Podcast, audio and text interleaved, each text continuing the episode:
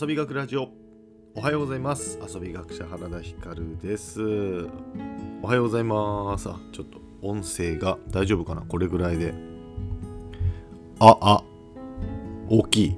あちょっと大きくなっちゃったな。はい。おはようございます。さ遊び学ラジオ。本日2月の15日かな？はい、木曜日の放送しております。今日もラジオの収録の様子をインスタグラムで生配信してます。おはようございます。さあ、えー、今日はですね、えっ、ー、と、ジャズ喫茶に初潜入してきたっていうね、そんな話を したいなと思います。あのね、すごいんだよ。すごかったんだよ。それをぜひ皆さんにもちょっとね、えー、聞いてほしいなと思います。はい、えー、趣味のね、話、えー、昔の日本人っていうとちょっと言い方失礼ですが、あの僕らの大先輩の方々の趣味の話をしたいと思います。えっと、本題に入る前にお知らせです。クラウドファンディングですね。現在、えー、目下挑戦中のクラウドファンディングですが、えっと、昨日も支援者が増えまして、いよいよ92万円を超えましたので残り7万いくらで100万円達成するというところまで来ております。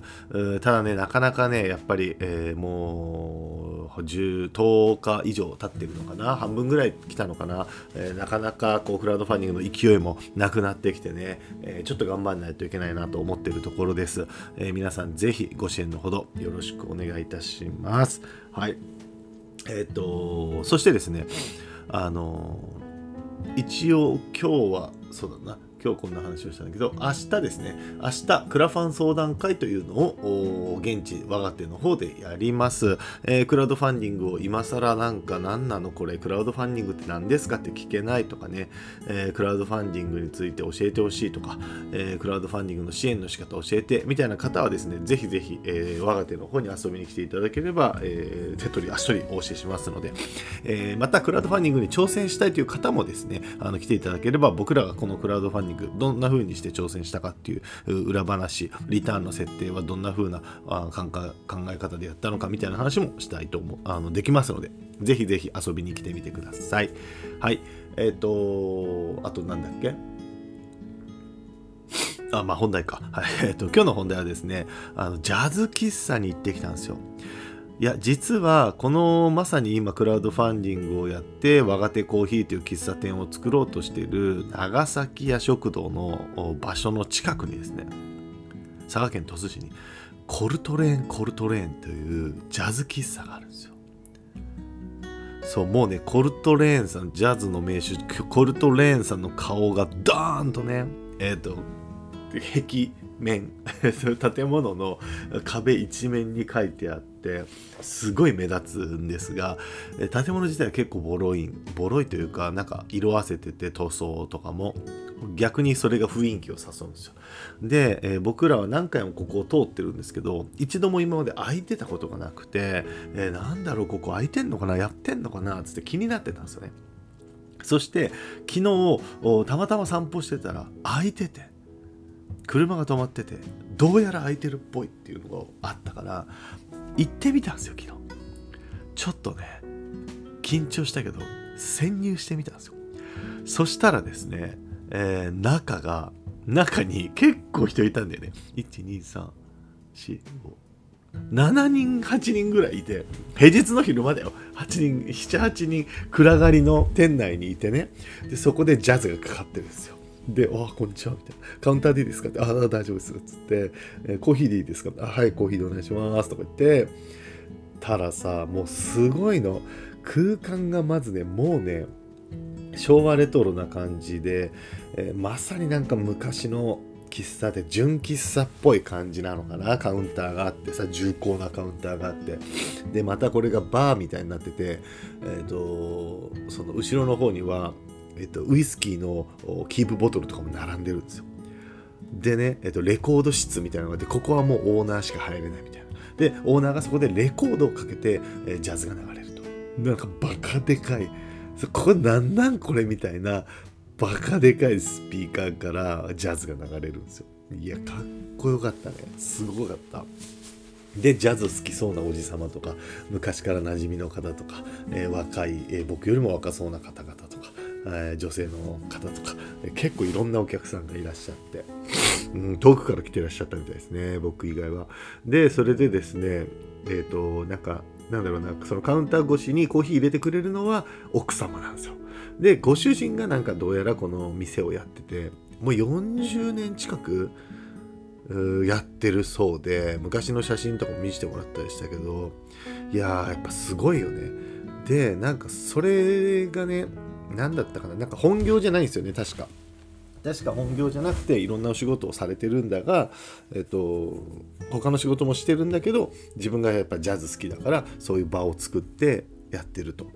ね、喫茶店みたいな感じでやってると。で、ライブとかもね、今でも毎週のように週末ライブとかをやってるそうで、えっ、と、演者さんが来てからね、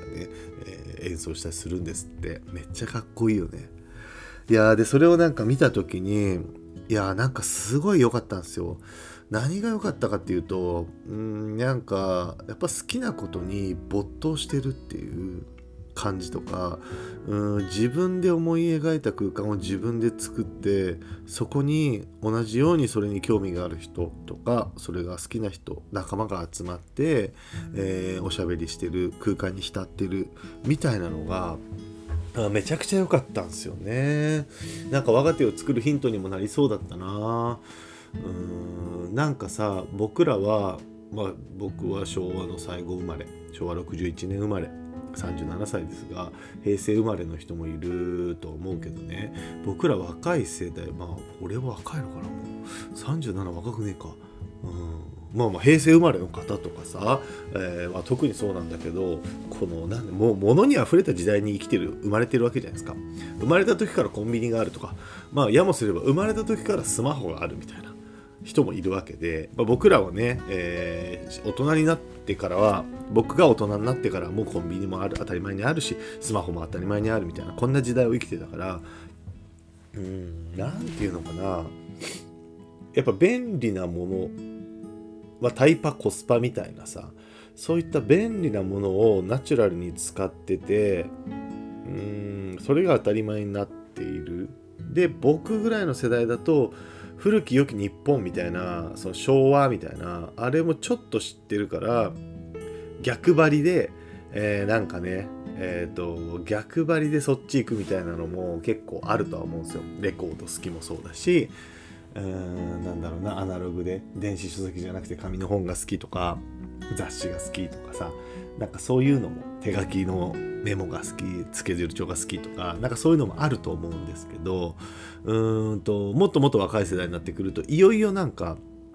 それに興味すらも持ってない人も多いしうんなんだろうなコスパ悪くないタイパ悪くないみたいな話にもなりがちなんですがでこの遊びで関して言っても娯楽がたくさんあるわけじゃないですか。日本はパチンコ屋さんとかいっぱいあるしゲームセンターもあるしえっ、ー、とそうだな。なんかディズニーランド的な遊園地とかさ、うん、公園には遊具があって遊ばせてもらうものっていうのが他の国よりもたくさんあるわけですよね。でも自分自身がこう遊びを生み出す作り出すっていう風になった時にうん海外のそういうね人たちよりも脆弱だったりすると。そういうなんか傾向があると。で昨日のその姿はでもそんななんか日本人像みたいなのを一周してくれるようなそんな雰囲気でしたね。やっぱジャズが好きレコードが好き、えー、だからレコードを集めててそして先祖代々の土地がちょうどあったからそこにジャズ喫茶を作って自分の好きな人とそのジャズとかえー、そういう空間が音楽レコードが好きな人たちが集まってこの空間をお金になるとかならないとかそんなことじゃない。いやなるならないで言ったらならない。儲かんない。ね儲かんないしそれは大変維持管理も大変だし。だけどそれでも好きだから没頭してやってるっていうなんかその感じはすごい素敵でしたね。うんなんかそうだななんかもうさもう貯金がほとんどそこをついつきそうでもうやばいみたいな金ないみたいなそんな人の方が少ないわけじゃないですか。あの極論ね。言ってしまえばさ、えー、大体お仕事されていて、えー、毎月、えー、給与定額の給与が入ってきてある程度ね。そしてそれで暮らしていけてて、うん、もちろん生活が逼迫してる人もいると思うしだけど基本的に多くの人たちはなんかもうね毎月口座に10万円以下しか入ってなくてもうこれで自転車操業みたいな感じでやりくりしてどうにか暮らしてますっていう人の方が少ないわけじゃないですかある程度貯金もあるしみたいな。ってなった時になんかそんなにこう、うん、金がね時間がね将来が不安だっていうので目の前がこう暗くなっちゃって、えー、いてもいいのかなっていう気は本当にしましたね。もっともっと自由であっていいしもっともっと好きなことに没頭したりする時間もあっていいし。うん。あれはね本当に良かったな。なんかちょっとごめんなさい。まとまってなくてあんまりこううまく言い表せないんですけど、まあ、そもそもジャズ喫茶のあの空間が良かったなっていうのは一個あるんだけどそれ以上に何だろうな。やっぱり、まあ、レコードとかもさ CD とかの世代僕らは CD 世代だしもう今はねダウンロード世代なわけじゃないですか。ってなった時のこのレコードの無駄さ加減ってすごいわけですよ。曲って途中で切れるしとかねいちいち変えないといけないしでけえし保存大変だしとか。だけどそれでもなんかその音その原版みたいなのを愛すっていう話を聞いてたらいや確かにそうだよなって思ったわけですよ。演奏する人がいて録音する人がいて、えー、一回一回それは頑張ってやってた。まあまあそれはダウンロードでも一緒なのかもしれないけど、うん、なんだろうな。ちょっとうまく言い表せないですね、うん、でなんかねそこにはジッポがあってさいっぱいジッポがあって。でタバコもねそのおっちゃんがめちゃ吸ってんすよ。うちはもうタバコ飲めるから。飲めるタバコ飲めるっていうのを久しぶりに聞いたんだけどタバコも飲み飲み放題だからお兄ちゃんももし飲むならどうぞみたいな感じでいて、まあ、すごい心心地いい感じのおじさまだったんですけどもうね私はもうもうやめ,、ね、やめるとかやめないとかじゃないよなみたいな。そうなんか哲哲学だよね、うん、自分自身の哲学みたいなのを感じる。いや80代とかそうあるべきだなと思いましたね。なんか俺はこれが好きなんだとかこういう生活してんだこうなんだっていう自分の哲学があるからかっこいいなと思いましたね。いやまあ悪いけどやっぱり60代70代とか、まあ、80代とかおじいちゃんおばあちゃんたちになってなんかその人の哲学も見えないうーん人ってやっぱね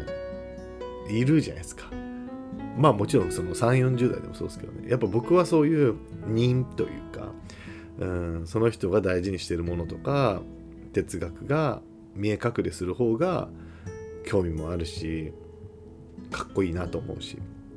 うん、一方さ日々の忙しさに追われて、